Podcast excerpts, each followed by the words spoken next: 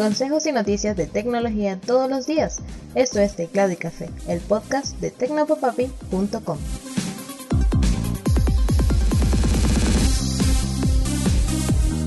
Hola, un saludote, espero que estés teniendo un excelente día. Soy Alexis López Abreu y esto es Teclado y Café. Científicos de la Universidad de Newcastle en Australia inventaron un ladrillo completamente reciclable que se comporta como una potente batería.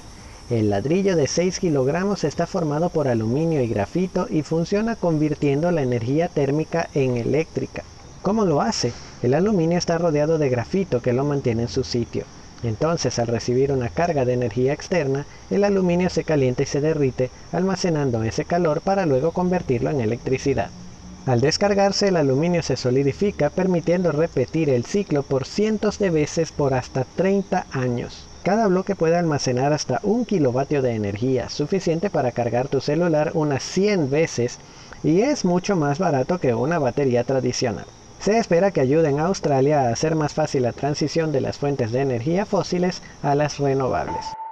Cambiemos de tema. Facebook ahora se llamará Meta. La red social seguirá llamándose Facebook, pero la compañía detrás de ella se cambiará el nombre para hacer énfasis en su enfoque en la construcción de un metaverso y para separarse del caos mediático que vive la red social más grande y polémica del mundo.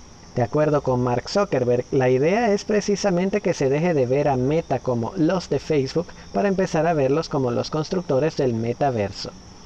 ¿Y qué es el metaverso? Pues si has visto o leído obras de ciencia ficción de la talla de Ready Player One, el metaverso es un mundo virtual en el que participas por medio de avatares y que te permite interactuar con personas reales más allá de las fronteras de un espacio físico real podrías, por lo menos, ir a la oficina o presenciar un concierto de tu banda favorita sin dejar la comodidad de tu sofá.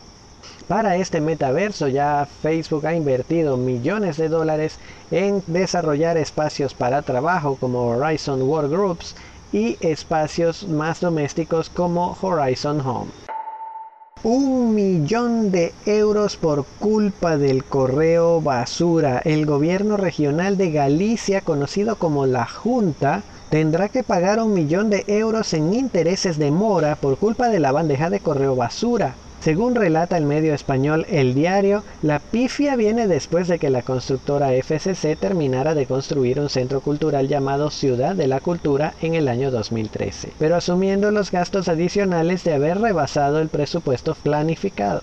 Terminada la obra, FCC reclamó a la Junta el pago del coste adicional y el Tribunal Supremo le dio la razón en el año 2019, ordenando el pago de 2,5 millones en gastos excedidos más medio millón de euros de intereses de mora.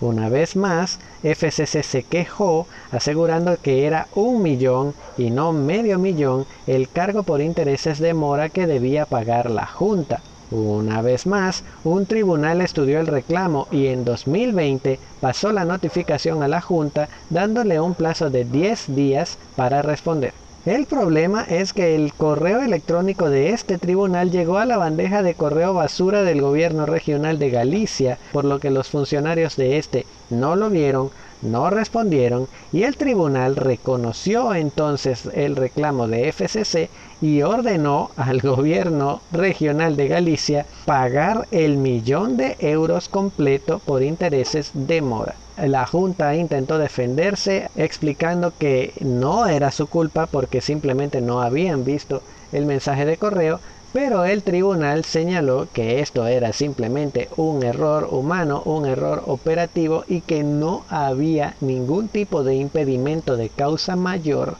que hubiera obstaculizado la negociación y por tanto la Junta tendrá que pagar medio millón más en intereses de mora. Moraleja de la historia, revisa siempre tu correo de spam, no sea que termines pagando de más. Pero ya le dimos mucha vuelta a ese tema y ahora lo que vamos a dar es un vistazo al pasado. Recordaremos el primer mensaje de ARPANET. Hemos estado hablando bastante de Internet y ARPANET, precisamente por estar en el mes de Internet y en el que ocurrieron algunos de los acontecimientos más determinantes de la red de redes.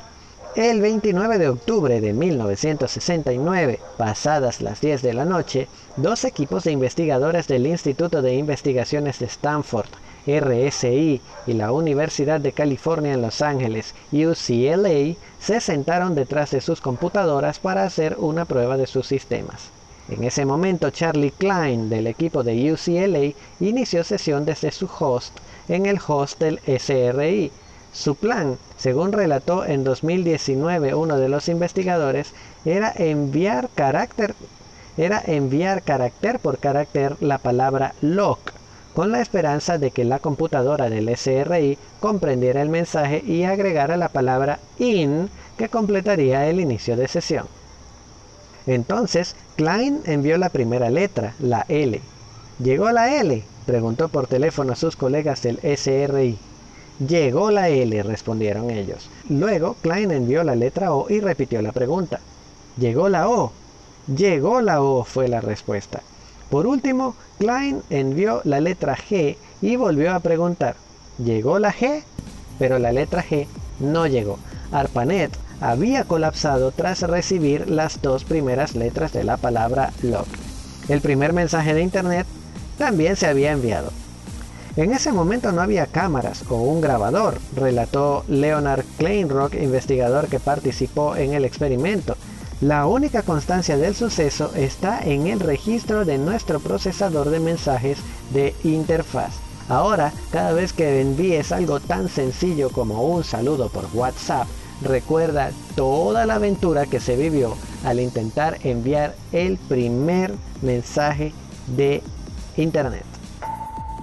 Y hasta aquí dejamos este episodio. De verdad, muchas, muchas, muchas gracias por acompañarme. Recuerda que puedes encontrar más noticias y consejos de interés sobre la tecnología que te rodea en www.tecnopapapi.com donde también encontrarás este podcast. También puedes recibir cada episodio en tu celular suscribiéndote a través de Apple Podcasts, Google Podcasts, Pocket Casts, Spotify, Anchor e iVoox. Por último, recuerda que puedes enviarme tus preguntas, reclamos, comentarios o sugerencias a través de arroba tecnopapapi en Twitter, Facebook e Instagram. Un abrazote y hasta mañana.